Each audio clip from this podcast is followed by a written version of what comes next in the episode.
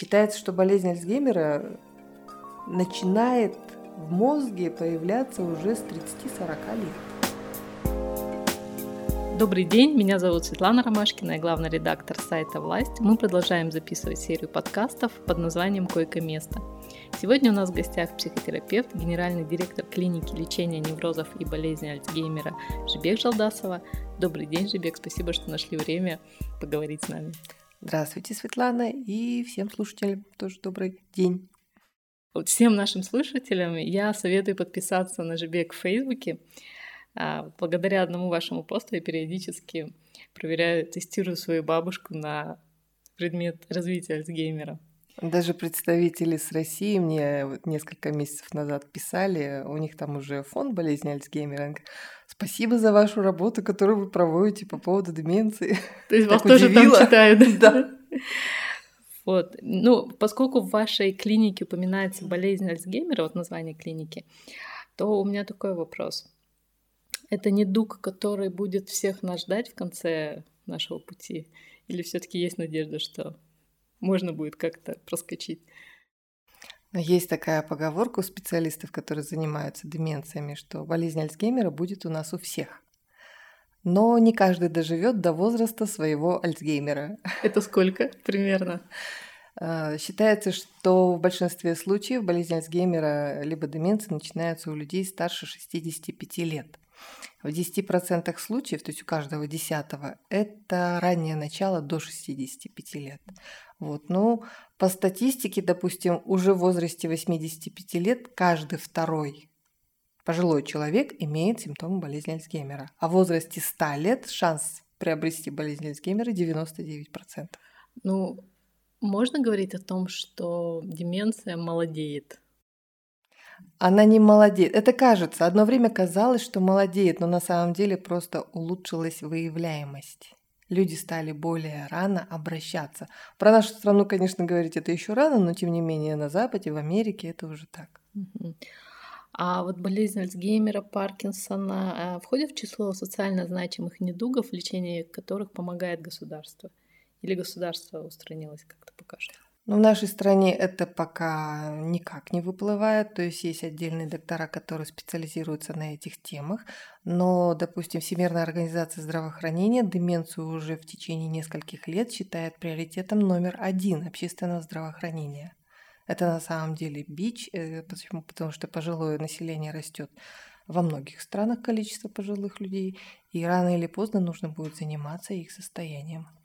А первые признаки, деменции, когда вот родным стоит уже обращаться, обращать внимание на симптомы и обращаться к специалисту. Самое главное у нас, я думаю, что это наличие мифа, что ухудшение памяти – это норма для старости. Вот я хочу сказать, что по мере взросления, чем старше человек становится, тем лучше должна быть у него память. И в 70 лет ухудшения памяти – это как раз-таки первые признаки того, что, возможно, начался прогрессирующий дегенеративный процесс в виде болезни Альцгеймера или похожих состояний. А насколько дорогое лечение? Что в него входит? На сегодняшний день э, есть медикаментозное лечение, есть многочисленные когнитивные тренинги, которые мы, в принципе, у себя в центре проводим. А, к, медикаментозно, к медикаментозному лечению относятся две группы препаратов, которые принимают во всем мире. В нашей стране эти лекарства есть, но врачи почему-то до сих пор боятся их назначать. А, первый, э, первая группа препаратов, ингибитор холинестераза, они назначаются с легкой стадии заболевания, то есть когда только-только выявлены, и еще снижение памяти и интеллекта находится очень на таких относительно благоприятных уровнях, когда все это можно выправить, выровнять и исправить. И одного препарата будет на этой стадии достаточно. Если, конечно, человек пришел на выраженной стадии, а большинство наших пациентов приходит именно на выраженные и тяжелые стадии, там уже назначается оба, два препарата. И группа ингибиторов холинестеразы, и есть вторая группа препаратов, это мимантин. Обязательно уже сочетанное лечение. Только медикамент, только медикамент.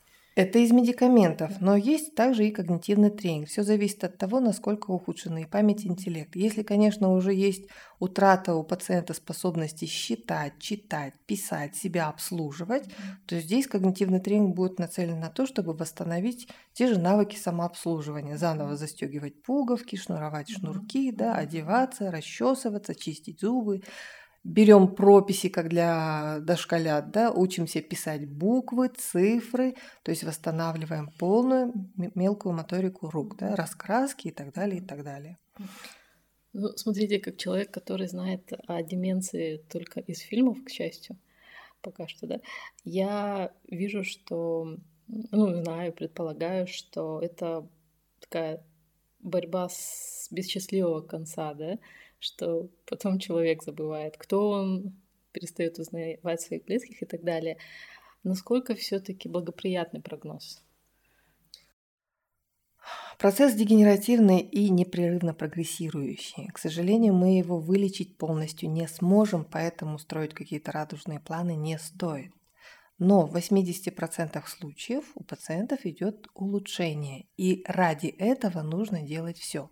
Что значит улучшение? Это значит человек, который переспрашивал в течение дня одно и то же много раз, или рассказывал одну и ту же историю бесконечное количество раз, да, он перестанет это делать на фоне приема лекарств. Люди, которые потеряли навыка, навыки ухода за собой и стали, допустим, испражняться посреди квартиры вместо того, чтобы ходить в туалет. На фоне приема этих лекарств у них восстановятся навыки самообслуживания, и они начнут ходить в туалет. То есть за ними уже нужно будет меньше присмотра, меньше ухода. А, в большинстве своем со выраженной стадии люди уже не способны сами принимать лекарства. Здесь уже нужен обязательный контроль со стороны родственников, ухаживающих лиц, чтобы а, даже положить таблетку в рот пациента и посмотреть, проглотит или нет. Потому что когда исчезает понимание, то пациент может эту таблетку выплюнуть. Или, глядя на таблетку, которая лежит на ладошке, он не поймет, что ее надо положить в рот и выпить. Он ее выбросит и пойдет дальше. То есть здесь очень много а, моментов, которые ухудшают качество жизни всей семьи, в которой живет человек с деменцией. И на фоне лекарств качество жизни улучшается у всей семьи. Потому что у человека восстанавливается понимание, уходит агрессия, восстанавливается сон. То есть если у пожилого человека с деменцией нарушен сон, то не будет спать весь дом. Сколько в ней членов семьи, они все не будут спать, потому что Ночью в темноте беспокойство, страхи, а то и галлюцинации у пожилых людей появляются очень легко. И из-за этого он будет бояться и будить всех. Вы как-то писали, что к старческой деменции приводит гипертония. То есть, получается, нужно постоянно следить за своим давлением. Это один из факторов риска. Да, гипертония и сахарный диабет, наверное, два основных таких больших заболевания, которые являются поставщиками а, различных форм деменции, в том числе и болезни Альцгеймера. Поэтому если у человека повышенное давление, это нужно начать лечить как можно раньше, потому что современные гипотензивные препараты, те, которые снижают давление, да, они как раз-таки и защищают головной мозг довольно длительные годы от появления снижения памяти интеллекта. Также и при диабете. А вот просто обычный человек, может быть даже одинокий, он может прийти в обычную поликлинику за помощью? К сожалению, из-за того, что врачи у нас вообще не знают, что такое деменция, сейчас это невозможно. То есть у нас нет акцента в здравоохранении на лечение пожилых людей, на выявление деменции.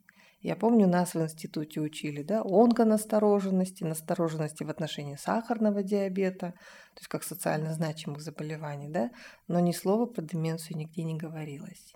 И если там в развитых странах, да, на самом деле можно пойти к любому своему семейному врачу или другому специалисту, и у пожилых людей в первую очередь проверят когнитивные способности, функции, то у нас об этом еще ой-ой-ой, как рано говорить. Все-таки кто может провести тогда тесты на деменцию? И в чем они заключаются? Вообще, по идее, должен провести любой врач. Терапевт, да? Терапевт, семейный врач, или как у нас говорят, ВОПы, да, врач общей практики, невропатолог, психо психиатр, психотерапевт. Любой доктор должен уметь провести тестирование на когнитивные функции. Но, к сожалению, этого нет. То есть нужно искать именно психолога, который на этом... Даже многие психологи не знают, как это сделать. Печально. Очень печально. Ну, вы уже говорили, что деменция требует очень много, занимает много очень сил и у семьи. Вот в этом случае к вам часто обращаются члены семьи а, тех больных, с которыми вы работаете, за дополнительной психологической помощью? Ко мне на прием обычно приходят всей семьей. Как минимум двое, да, то есть пожилой человек с деменцией и сопровождающий. Обычно это могут прийти все дети, снохи, зятья. Это 3-5 человек обычно приходят для того, чтобы удостовериться в том, что же происходит с их мамой или папой.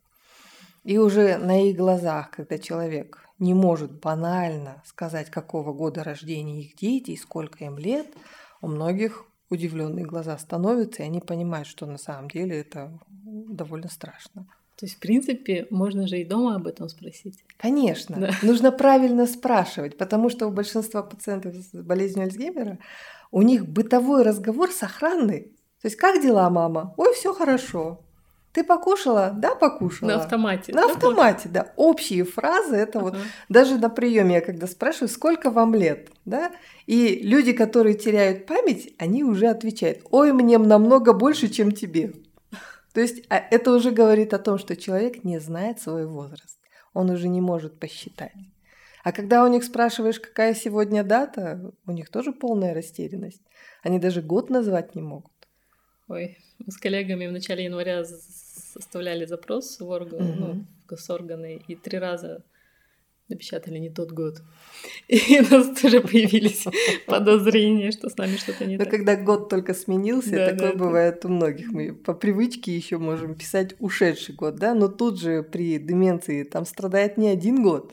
Они не, называют не прошедший год, а, допустим, какой сегодня год, да, спрашиваешь, они говорят, 1986. Ну, совсем нет представления о том, какое время.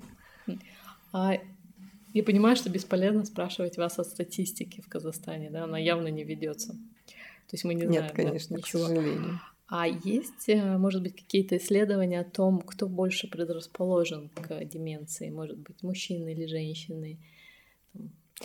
Раньше считалось, что женщины больше подвержены болезни Альцгеймера и другим видам деменции, но на сегодня уже больше специалистов склоняется к тому, что шансы одинаковые. Просто у женщин больше продолжительность жизни, средняя, во всех странах практически. У женщин э, ниже уровень образования в целом. И поэтому кажется, что женщины чаще болеют болезнью Альцгеймера. На самом деле все не так. А профилактика. Что можно сделать? Не знаю, разгадывать кроссворды, изучать дополнительный язык, читать книги, не смотреть телевизор. Вот все, что вы сказали, это называется приобретение новых навыков. Неважно, учите ли вы иностранный язык, учитесь играть на музыкальном инструменте, да? Важно делать что-нибудь, чего раньше никогда не делали. То есть постоянно приобретать новый опыт. Рисовать, петь, не знаю, прыгать, танцевать, плавать, да что угодно. Главное, чтобы мозг все время получал новую информацию и обновлял свои нервные клетки. Так, отойдем от Альцгеймера немного в сторону. Буквально вот несколько лет назад стоило прийти к невропатологу, он всем ставил один и тот же диагноз вегетососудистая дистония. Потом оказалось, что ее не существует, что есть нейроциркулярная дистония. Тоже, да, под вопросом, есть она или нет. Не могли бы вы Одно рассказать, да, что это такое и чем это опасно, и что делать, если тебе все-таки поставили такой диагноз? Вегетососудистая дистония, так же, как и нейроциркуляторная дистония, в принципе, это два одинаковых понятия, которые просто использовались в разные этапы развития медицины, там, советский, постсоветский период. Да? На сегодня это считается вариантами невроза. И есть конкретные невротические диагнозы, которые сегодня положено выставлять вместо вот ВСД и НЦД. Я периодически провожу циклы для врачей обучающих, где показываю, что вот ВСД шифруется на сегодня так. Это соматоформная вегетативная дисфункция, правильно, называется, с преимущественным поражением, и там идет перечисление. Функции желудочно-кишечного тракта, сердечно-сосудистой системы, мочеполовой системы и так далее, и так далее. То есть нужно выставлять конкретный диагноз, о чем еще до сих пор не все врачи у нас знают. Ну вот хорошо, что вы упомянули неврозы. Тоже в названии вашей клиники это слово ключевое. Да? А как соцсети влияют на развитие неврозов? Благодаря современным соцсетям паника у нас поднимается очень легко. Это, наверное, основное свойство. Вы можете поставить диагноз по, по постам? Ну, абсолютно диагноз нельзя поставить, потому что не видя человека, трудно что-то да. сказать, да? Может, он намеренно это пишет. Это все очень относительно. Но предполагать, в принципе, можно. Соцсети развивают тревожность. С одной стороны, да. да. Но опять же, ну, думаю, как во всем мире, любой там стороны ситуации, жизни, все имеет две стороны. Да, как у медали, как у монеты, есть и положительные моменты, есть и отрицательные моменты. На что обращать внимание, каждый, наверное, выбирает сам согласно каким-то особенностям личности, согласно своим установкам и прочим, прочим. Согласно там мнительности, подверженности чужому влиянию, чему-то еще. Ну, вы можете сказать, что есть целый такой букет к такому человек приходит, и э, большинство приходит с одними и теми же какими-то проблемами. Тревожность, неврозы, может быть, депрессия. Вот, вот этот путь от невроза до депрессии, насколько он долгий? Ну, есть... Э, вообще невроз – это очень широкое понятие. В понятие невроз входит очень много состояний.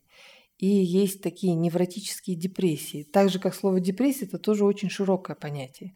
Причин депрессии много. Это могут быть и неврозы из-за каких-то психотравмирующих ситуаций.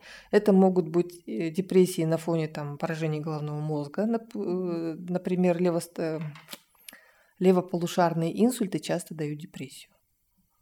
Вот, и все что угодно может быть. И важно дифференцировать, какого характера эта депрессия и как ее лечить, потому что и принципы лечения тогда будут тоже разные. Если это невротическая депрессия, которая возникла из-за какой-то тяжелой жизненной ситуации, ну, скорее всего, здесь нужна будет психотерапевтическая помощь. Э, если пациент согласен, то и применение медикаментозного лечения. А насколько пациенты, может быть, боятся применять антидепрессанты. Вот Нет, есть в обществе, да, такое, что я подсяду на них и, и все, и всю жизнь, и потом закончу как звезда Голливуда где-нибудь в ванной от передоза. Есть такое. У нас вообще психиатрия, наверное, самая закрытая медицинская наука, и мифов в ней, домыслов очень много, больше, чем во всех остальных. А современные наши лекарства, как раз-таки, они способствуют, они предназначены для длительного применения – и особого вреда организму никакого не наносят. Так же, как гипертоники постоянно уже принимают на протяжении много, многих лет э, препараты для снижения давления. Да? У нас тоже есть такие антидепрессанты, предназначенные для длительного применения месяцами, если надо, то годами, да? и другие препараты. Есть, конечно, гру- две группы препаратов, которые вызывают привыкание зависимость, но они всех психи- э, все психиатры, психотерапевты знают и, в принципе, ограничивают прием. Это транквилизатор и, седативно- и снотворные средства. Вот эти две группы препаратов, в принципе, больше 10-15 дней назначать нельзя. Иначе будем потом лечить наркоманию. А все остальное антидепрессанты, нейролептики. Есть такая группа атипичных транквилизаторов, да, которые уже зависимости не вызывают. Их можно принимать довольно длительное время и очень безопасно. А все-таки когда имеет смысл пойти к психологу? При каких симптомах, проблемах? Но на сегодня, допустим, тревожно-фобических расстройств больше всего из невротических. То есть люди на любое неизвестное событие, на трудности в жизни сразу реагируют страхом. Нам сначала всем становится страшно. А потом уже по ходу того, как мы начинаем соображать в той или иной ситуации, у кого-то страх проходит быстрее, а у кого-то он остается на длительное время. И вот если это длительное время больше, чем две недели, то уже имеет смысл идти к специалисту. То есть, значит, человек сам не справляется.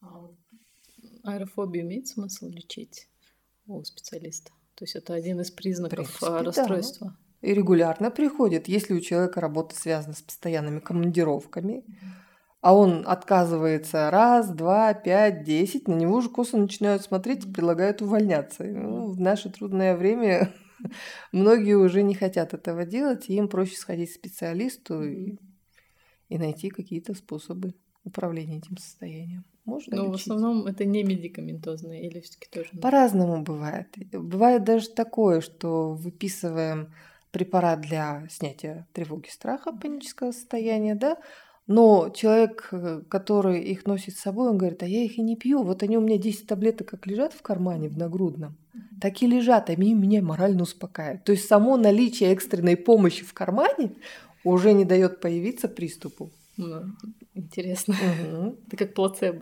Да, да. Угу. Понятно, что есть заболевания, не связанные с, может быть, психическим состоянием, а, например, онкология, которые требуют тоже помощи психолога, психотерапевта. Но я читала в последнее время, что в России, у нас не знаю, насколько часто, но гастроэнтерологи назначают, ну не назначают, а советуют обратиться к психологу, психотерапевту, и бывает, что даже там прописывают, вот, к примеру, синдрома раздраженного кишечника, прописывают антидепрессанты, что есть такое. Очень многих удивляет. Вот. Получается, что проблемы, все проблемы из головы идут. Большая часть, да. То есть старая поговорка, что все болезни от нервов, она во многих случаях верна. А при каких болезнях имеет смысл пойти к психологу? при лечении, может быть, есть какой-то список, что вот если у вас проблемы вообще, с желудком, то...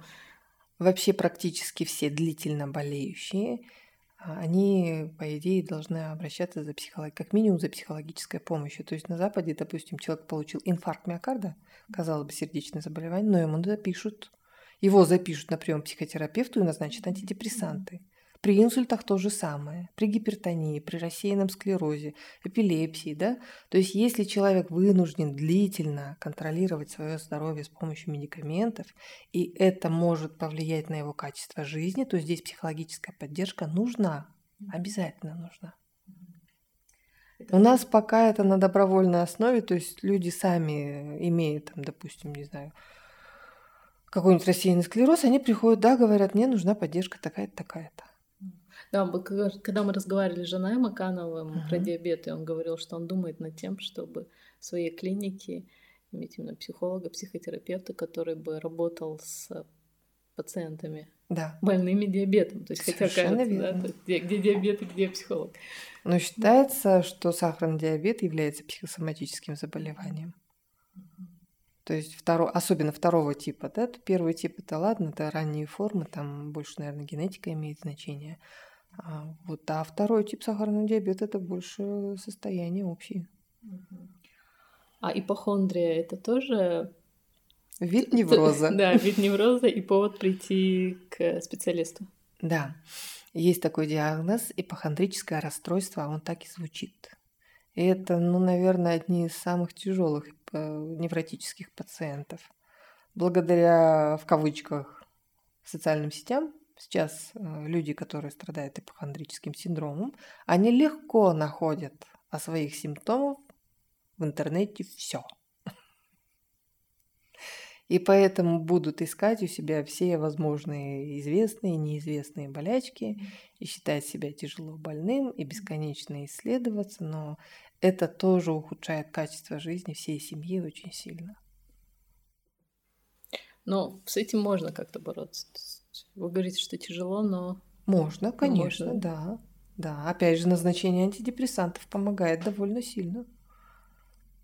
Плюс хорошо бы, конечно, длительная психотерапевтическая помощь, да, но у нас еще тоже есть такое предвзятое отношение к тому, что э, психотерапия не особо имеет смысла. А как раз-таки основная работа психолога-психотерапевта это все-таки поддержка.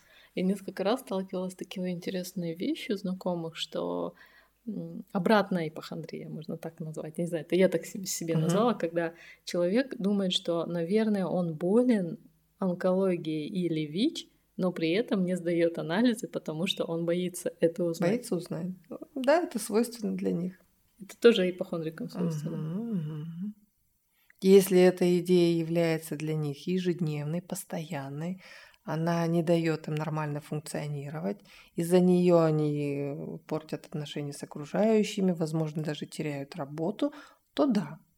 Если это просто мысли, которые особо не мешают жить, но иногда появляются и докучают, то можно на это внимание не обращать. А можно сказать, что сейчас у нас а, в последнее время усилился невроз в общем, в обществе? Можно сказать, потому что информационный очень, поток очень большой, не все умеют вовремя в нем ориентироваться, отдавать предпочтение, делать нужный выбор, и напряжение растет. То есть мы все нуждаемся в помощи в каком-то смысле. А, в принципе, да. Вы как-то писали, что или говорили о том, что один из первых признаков э, того, что вам нужна помощь, это длительная бессонница. Да, да. Вот через сколько дней бессонницы имеет смысл начать беспокоиться? Ну, смотрите, очень часто вообще в жизни, наверное, любого человека такое бывает. Что-то случается катастрофическое, серьезное в жизни, да, и мы пару ночей не спим. Потому что мысли, которые крутятся в голове об этой ситуации, не дают уснуть. Голова все время перегружена. Но в течение нескольких дней эта ситуация должна ослабнуть или отношение к ней смениться. Но опять же, все-таки вот этот критерий две недели, он имеет место быть при любых состояниях. Вообще, по большому счету, есть такое еще понятие период адаптации к той или иной э, среде. Э, сменили работу, переехали в другой город, страну, кто-то в семье умер или наоборот родился ребенок, да, ситуация меняется, обстановка меняется, и человек заново адаптируется к новым сложившимся, сложившимся условиям. На это уходит примерно месяц-полтора. Поэтому есть у многих народов такое понятие, как 40 дней. 40 дней, 6 недель, у каждого по-своему. То есть это период, который дается на адаптацию. И если все-таки за эти месяц-полтора не получается справиться, не получается к новому укладу привыкнуть, то тогда стоит идти к терапевту, психотерапевту. А к вам часто обращаются с послеродовой депрессией? Регулярно. То есть это уже стало нормальным, потому что одно время, когда кто-то писал у меня послеродовая депрессия, то все писали, наши предки рожали в поле, и никто не страдал. Вот. Э, уже как бы это нормальным явлением стало. Когда наши предки рожали в поле, то там ребенком занималась вся семья. Бабушки, дедушки, прабабушки, братья, сестры, дяди, тети, то есть все, кто жил в большом доме. То есть мама, родившая, она одна не оставалась. И вот это главное в отношении появления после родовой депрессии. Если у мамы есть помощники, если есть на кого положиться, если ей дают дома поспать, и она может днем с ребенком поспать, то после родовой депрессии практически не будет. А если она одна, и на нее еще взвалили все бытовые обязанности, и она будет пурхаться, а все ее еще будут подгонять, что я в твоем возрасте там того-то, того-то, она однозначно уйдет в депрессию. Поэтому молодой маме надо помогать.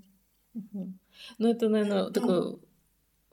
Люди, наверное, пытаются вызвать чувство стыда, да? Конечно. Вот то, о чем вы сегодня писали да. в Фейсбуке, да? Стыд да. это основное чувство, которое пытаются вызвать нас родственники, да? Да. Как с этим бороться, с этим прессом? Не обращать внимания, если получается. Или все-таки искать в своем окружении тех, кто поддержит. Может быть, одни не поддержат, но найдутся друзья, подруги, другие родственники, да, родители, бабушки, дедушки, кто поддержит. А, очень часто пишут про диеты и психическое состояние. Вообще, может ли изменение пищевых каких-то привычек изменить, э, ну, вообще повлиять на человека, на его ощущения? Да, сейчас диете уделяется очень огромное внимание в отношении психики. появляются все более крупные исследования. И, допустим, считается на сегодня, что микробиом кишечника значительно влияет на появление тревожно-фобических расстройств. И если восстановить вот флору кишечника и его функционирование, то и тревога, страхи будут намного меньше. Э, очень хорошо сейчас отзываются о разных видах низкоуглеводной диеты. Что там кето-диета, палеодиета, карниворы. Это все варианты питания, когда углеводов в организм поступает довольно мало, и вследствие чего меняется метаболизм. А если раньше считалось, что холестерин, допустим, у нас повышается от употребления жирного, то на сегодня как раз-таки наоборот. Уже ученые считают, что холестерин повышается при употреблении углеводов. Не жирного. Жирное мясо, белки, жир, растительную пищу есть можно, но чтобы было как можно меньше в них углеводов. И, допустим, омлет гораздо полезнее, чем каша. Или кусок колбасы, полноценной колбасы. Да, и когда из про, мяса. Про диабет изучала, читала, то ли в Австралии, то ли в Новой Зеландии рекомендовали детям утром не давать э, апельсиновый сок, uh что слишком много сахара и да. вызывает диабет. Ну, не диабет, а предрасполагает. предрасполагает да. Да. uh Это интересно. uh Ну, вы своим пациентам назначаете кто диету? Часто. Часто, да? Да они понимают, когда вам приходится на, подробно им объяснять взаимосвязь? Или это Ну, у меня прием длится в пределах часа, и мы обсуждаем все сферы жизни, и питание, и туалет, и общение, все. Все, да? Да. И сколько жидкости человек потребляет, и чем вообще занимается, то есть э, раскладываем по полкам все. То есть спорт тоже входит, и питание, да, и спорт, да. и кроссворды. Ну, считается, что если человек соблюдает хотя бы половину из всех данных рекомендаций врача, сдвиг будет положительный. Да, говорят, что чем больше препаратов назначают, тем меньше человек пьет, да? То есть, да. там, если вы назначили три препарата, то есть шанс, что он выпьет один, да? Ну, допустим, из моих десяти пунктов в рекомендациях 2-3 это будут препараты, а остальные 6, 7, 8 это, это образ жизни, рекомендации да? по образу жизни, да. А кроме диеты, кроме стула, да, и так далее, что еще есть? Сон полноценный, 7-8 часов в сутки обязательно. Некоторым нужно 9 часов. Ложиться желательно до 12, потому что мелатонин вырабатывается, это гормон сна, да, и выработка мелатонина прекращается в 2-3 часа ночи. А если вы сидите до 2-3 часов ночи, естественно, качество сна будет страдать очень mm-hmm. сильно. Это будет влиять уже на состояние головного мозга. У меня есть несколько друзей, которые вот такие классические совы, но вынуждены просыпаться в 7 утра, и чтобы в 9 быть на работе. И я вот в детстве мы над этим смеялись, в юности говорили, mm-hmm. что это от ленности твоей, от нежелания ложиться спать рано. А под последнее исследование я читала, что дело не в этом, да? Да. Что это такой человек, ну вот так. Вообще понятие сова и жаворонок, оно очень условное. Здесь дело привычки. То есть биологически, медицинский, не существует ни сов, ни жаворонков. Есть режим дня к которому можно привыкнуть. А, особенно об этом хорошо говорят мамы, у которых есть дети. Да?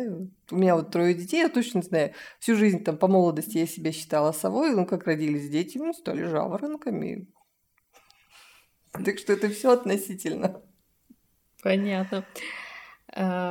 Один из э, наших классиков, не помню уже кто, писал, что вот в, в городах бывшего Союза Uh-huh. Февраль и март очень тяжелое время, да, суицидальное. И вы отмечаете какую-то сезонность, что именно зимой, когда погода такая холодная, некрасиво, да, на улице, что это как-то влияет на людей. Может быть, больше людей к вам обращаются за помощью. Ну, люди равномерно идут в течение года. Хотя исследования по депрессиям, суицидам говорят, что да, зимой их становится немного больше. Но вот э, какие-то были исследования по поводу того, как климат влияет на суицидальность? Световой, продолжительность светового дня влияет. То есть чем более длинный световой день, тем меньше и шанс суицида. Но это довольно такие вот не особо значимые показатели в отношении суицидов. Есть более тяжелые факторы. Хотя это тоже имеет место быть. Угу. Ну, про суициды отдельно, отдельно да, поговорим. поговорим потом в следующий раз, потому что тема очень очень большая угу. и важная, и огромная. Не хотелось бы так по касательной. А, у меня более такой общий вопрос. А, угу. Что нам сейчас в Казахстане делать по, при подготовке психологов? Да, вот вы говорите, что психотерапевтов, что не все они понимают, да, что не все они понимают, э, как развивается деменция, как э, определить человека, да, что у него проблемы какие-то. Вот, может быть, нужны какие-то сдвиги в общем в Министерстве здравоохранения, в подготовке врачей?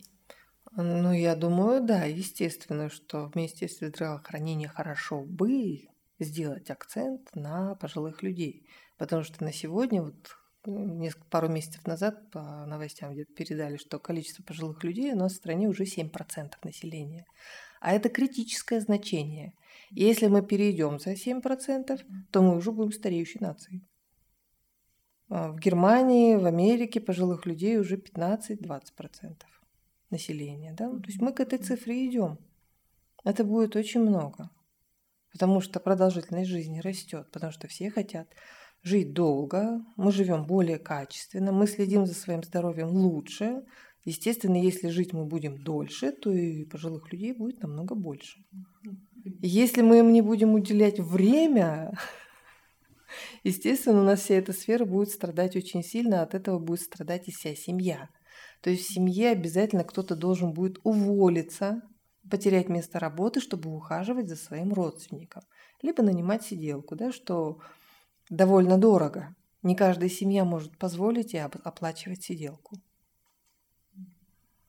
То есть там очень много вопросов и социальных, да, есть одинокие старики, у которых, а, допустим, есть жилье, и они уже в силу деменции не могут ухаживать ни за собой, ни за своим жильем, захламляют квартиру, весь подъезд, разводят тараканов, да, и соседи ничего не могут сделать.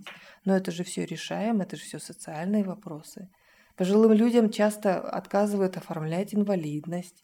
А с выраженной степенью деменции, неважно, это болезнь Альцгеймера, либо еще что-то, это уже первая группа инвалидности, потому что нужен человек, который круглосуточно будет за ним присматривать. Но у нас эта болезнь входит в список инвалидности, то есть человек не, не может... Он входит, по идее входит, но это люди, уже получающие пенсию.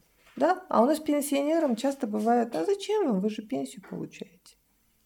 Да, я еще слышала вот тоже, что им предлагают на выбор, выбирайте или по инвалидности пенсию, или обычную. Это вот тоже Там не бывает на бывает выбор. Такое. То есть они будут получать свою пенсию как положено, да? Но за счет инвалидности идут какие-то льготы. Плюс, допустим, если это первая группа инвалидности, идет утрата физиологических функций, то есть в туалет человек уже сам самостоятельно ходить не будет, там хотя бы на год подгузники выдают и другие какие-то, допустим, мочеприемники, еще какие-то вспомогательные средства. Ну а как еще все же это нужно решать? Ну, вот что касается деменции, все равно мне кажется, что в обществе есть э, тоже стигматизация этой темы, что неловко да. об этом говорить. И меня очень удивило, когда Жанна Байтелова начала вести блог, где рассказывала о своей тете, с которой они вместе жили, которая страдала болезнью Альцгеймера. И для многих это стало таким открытием, что это действительно очень тяжело. Может быть, нужно как-то об этом а, как-то убедить людей, что не стыдно, не стыдно болеть, не стыдно говорить. Ну, поэтому я и пишу каждый день что-то. Что-то, да. Либо о неврозах, либо все чаще про Альцгеймера, потому что практически в каждой семье есть пожилой человек. И опять же, продолжительность жизни растет, значит, будет все больше семей, которые будут ухаживать за людьми с болезнью Альцгеймера. Насколько это дорогое лечение? В отношении медикаментов недорогое, но в отношении социальных каких-то вопросов, да, та же сиделка, уход, кормление, подгузники, там, инвалидность, опекунство, это все очень затратно. На Западе считается, что 50% всех расходов ухода э, – это расходы семьи. У нас, скорее всего, намного больше. Потому что, допустим, в России лекарства для лечения болезни Альцгеймера выдают бесплатно. А у нас об этом даже не заикаются. Почему? Да потому что у нас по статистике нет людей с диагнозом болезни Альцгеймера, потому что врачи его не выставляют.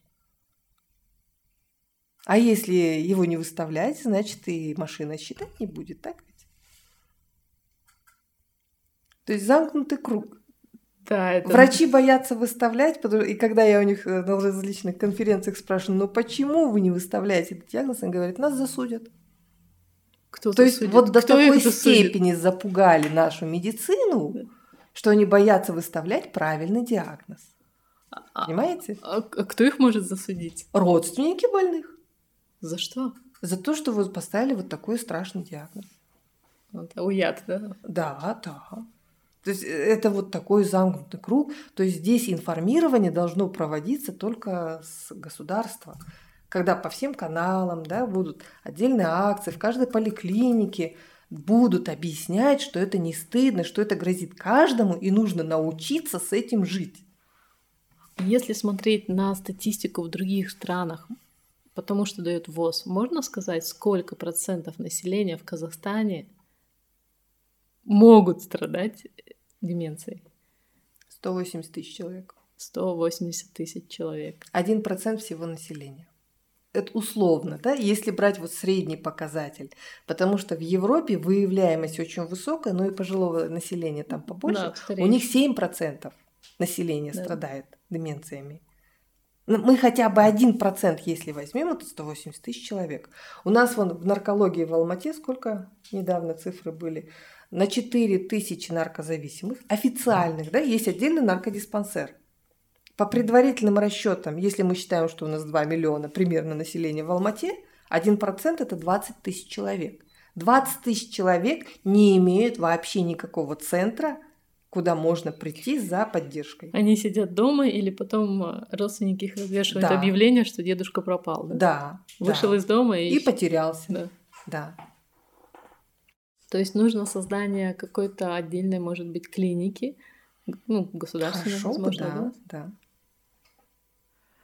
Но для таких больных а, нужно ли клинику э, именно как приемный покой? Или достаточно, чтобы это был просто психологи сидели, психотерапевты работали? Достаточно обычных невропатологов, Все. ВОПов. Потому что обычно пожилые люди это основные потребители медицинских услуг. Угу. Да, у них ну, и гипертония, и диабет, и легкие, и суставы. Угу. По идее, должен быть обычный врач общей практики. Ну и там вспомогательно, да, пусть будут психологи, которые тестируют, экономят время врача. А, пусть будут невропатологи, да, которые посмотрят МРТ головного мозга и скажут, да, тут альцгеймеровский процесс. Но лечение ничего сложного не представляет.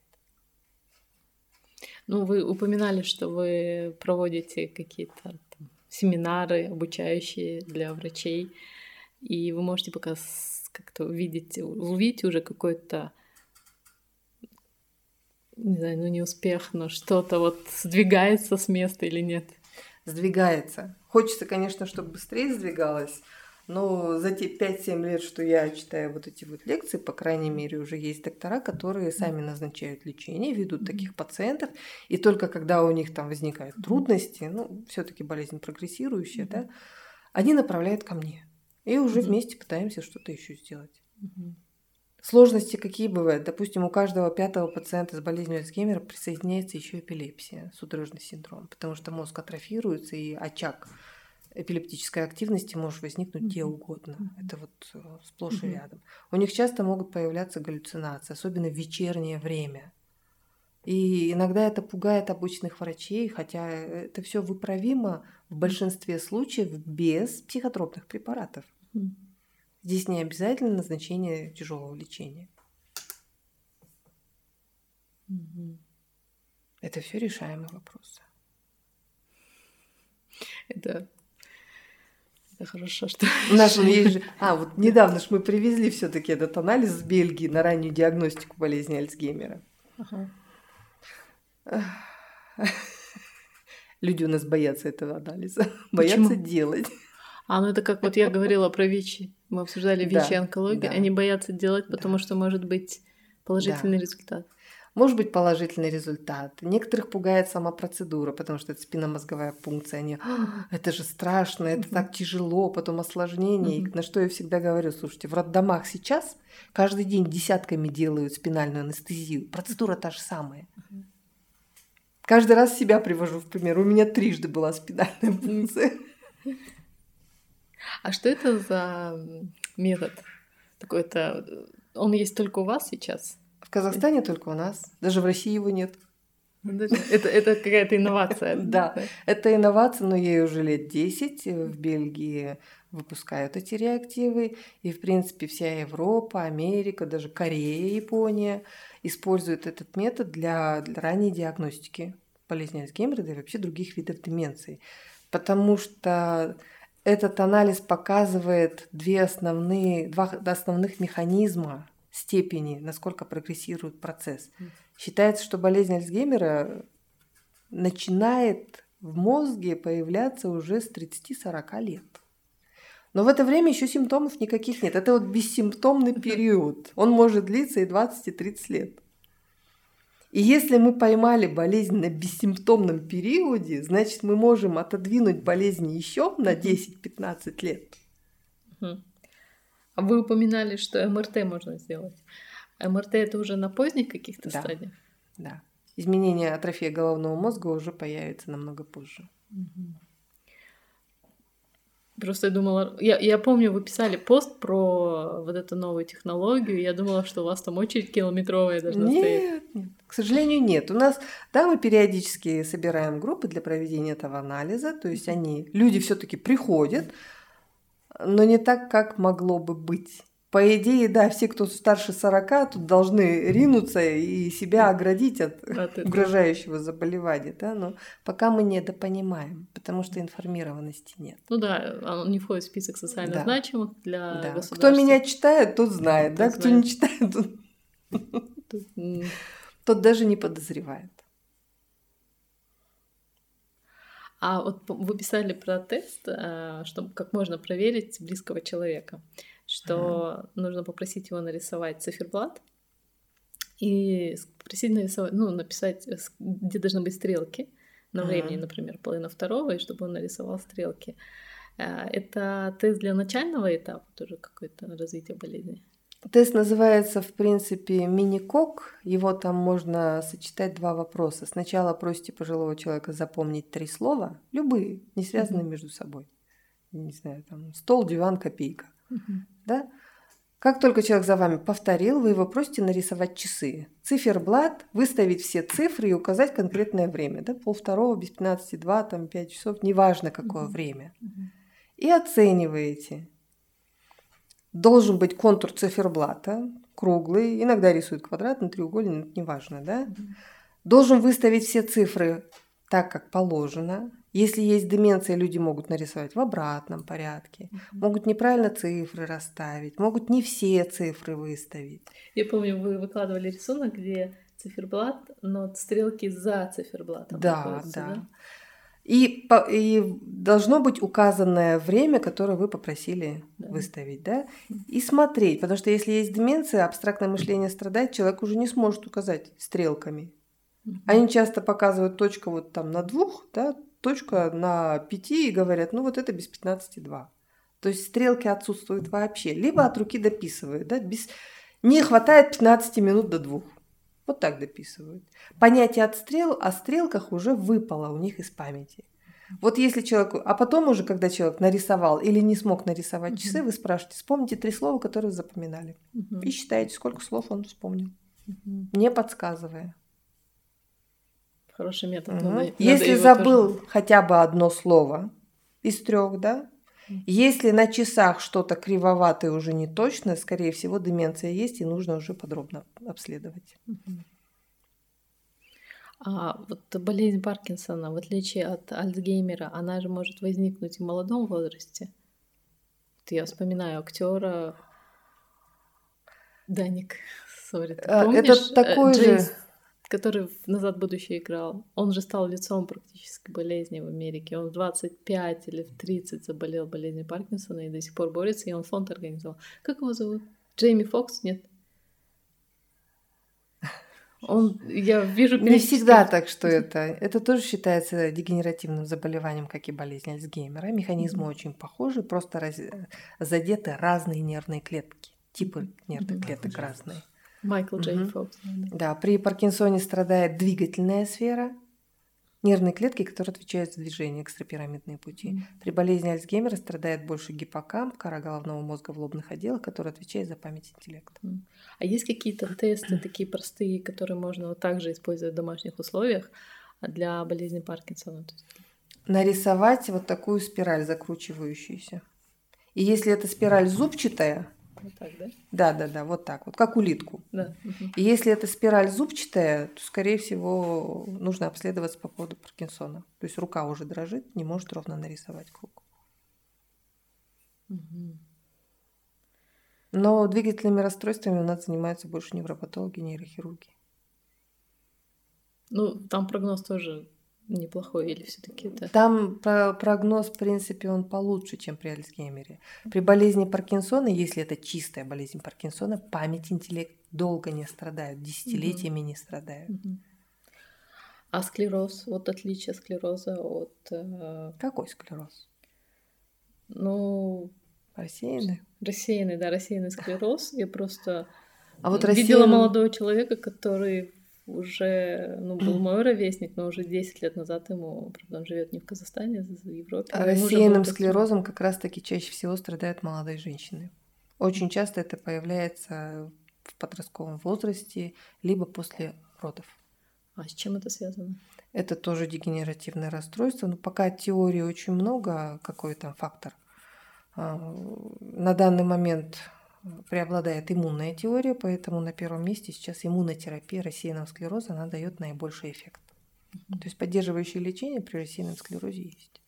Mm-hmm. А есть какая-то взаимосвязь между деменцией, вот такими заболеваниями и наследственностью? Ну вот вчера я выкладывала там картиночку, да, где были все факторы, вызывающие болезнь Альцгеймера mm-hmm. и деменции. Наследственный фактор имеет место быть всего лишь в 7% случаев довольно редкий показатель. Поэтому болезнь Альцгеймера считается приобретенным заболеванием даже при отсутствии генетического фактора. Спасибо большое вам. Пожалуйста. Да, может быть, вы еще что-то хотите сказать, что вот важно, может быть, я что-то упустила из того, что из кухни, из каких-то проблем, которые для меня не очевидны. Ну, еще раз хочется подчеркнуть, что более внимательно относитесь к своей памяти и интеллекту, и если они у вас начинают страдать, идите обследоваться, потому что с возрастом память должна улучшаться, потому что лексикон расширяется, практический опыт пополняется, и пожилые люди, по идее, намного умнее, чем молодые. А как все-таки выбрать а, именно специалиста, который может диагностировать и помочь? Потому что если обычный человек придет в обычную поликлинику, то он столкнется мы все понимаем, что произойдет, да? У меня есть доктора, э, есть клиники, где я проводила уже обучение. В принципе, если надо, могу порекомендовать. Вот в Чимкенте в клинике в Сункар угу. проводила, в Алмате во всех медцентрах Сункар докторов собирали. Угу. Проводила обучение. В Астане есть доктор, который тоже стажировку проходил и уже может принимать. Угу. А Еще может... мало, очень мало, мало, конечно, да. Да, это проблема. Может быть, у вас были какие-то такие интересные случаи, когда люди заблуждались насчет болезни и, ну, не знаю, приходили к вам и отказывались лечиться, или шли к шаманам и говорили, что бабушка заговорит и вылечит от Альцгеймера. Сплошь и рядом у нас такое, вчера только. Сегодня приходила бабушка, которая была у меня три года назад, назначила ей лечение тогда еще. Тогда, три года назад, была легкая степень болезни Альцгеймера. А, лекарства она принимала где-то ну, чуть меньше года, и кто-то ей в семье или из знакомых, уж не знаю кто, сказал, тебя твои дети хотят отравить, не пей лекарства. И она убрала все, отменила все. Вот за эти э, чуть больше, чем два года, что она не принимала лекарства, болезнь прогрессировала уже на выраженную стадию. То есть, И теперь она пришла снова, уже говорит, я хочу лечиться, я уже не буду никого слушать, но тем не менее, к сожалению, время упущено, и мы теперь будем принимать уже два препарата вместо одного. А вот человек, предположим, он одинок, ну такая же бабушка, да, у нее нет близких, там и так далее, она может сама понять, что с ней что-то не так, и ей пора обращаться за помощью. Есть такое понятие, как преддементное состояние. Вот на преддементном состоянии, когда только появилась, допустим, забывчивость, рассеянность, человек может прийти к врачу. Но у нас на этой стадии невропатолог пишет диагноз дисциркуляторная энцефалопатия. И на этом все. Или машет рукой говорит, это старость, это не лечится, чего вы хотите, к сожалению. И момент упущен. Потому что если у человека, человек из преддементного состояния переходит уже в легкую степень деменции, там самокритика отключается, и он уже недопонимает, что у него нет памяти, что он не может ухаживать за собой, что перестал готовить кушать, я тоже об этом писала, да, что многие пожилые люди при наличии деменции питаются кефир и булочка каждый день. И там такой авитаминоз развивается, что просто авитаминоз, анемия, то есть банально не поступают питательные вещества. За всем этим кто-то должен следить. У нас полно одиноких пожилых пенсионеров, которые там вызывают скорую по 20-30 э, раз на день, да. Потом Горздрав у нас дает втык станции скорой помощи, почему вы выезжаете, да, растрата там бюджетных средств и так далее. А система сделать ничего не может с этим человеком. Почему? Потому что осмотр психиатра без согласия пациента невозможен. Но диагностировать деменцию может обычный участковый врач, если имеет навыки. Почему во всем мире делают это, а у нас до сих пор не делают? Она же вызывает, бабушка или дедушка вызывает скорую 20 раз в день не потому, что им надо, а потому что позвонили, круг по дому сделали, забыли. Скорая приехала, давление померила, она за ними дверь закрыла, пять минут по дому прошлась, забыла, что они приезжали. Опять же социальный вопрос. Да, опять все в настройке, да? Да. Убирается. Спасибо вам большое. Пожалуйста. Такой интересный разговор. Надеюсь, люди... Но все это решаемо. Стоит только объявить приоритет. Вы слушали подкаст «Койко-место». С вами были главный редактор сайта «Власть» Светлана Ромашкина и психотерапевт, генеральный директор клиники лечения неврозов и болезней Альцгеймера Жибек Жалдасова. До новых встреч и будьте здоровы!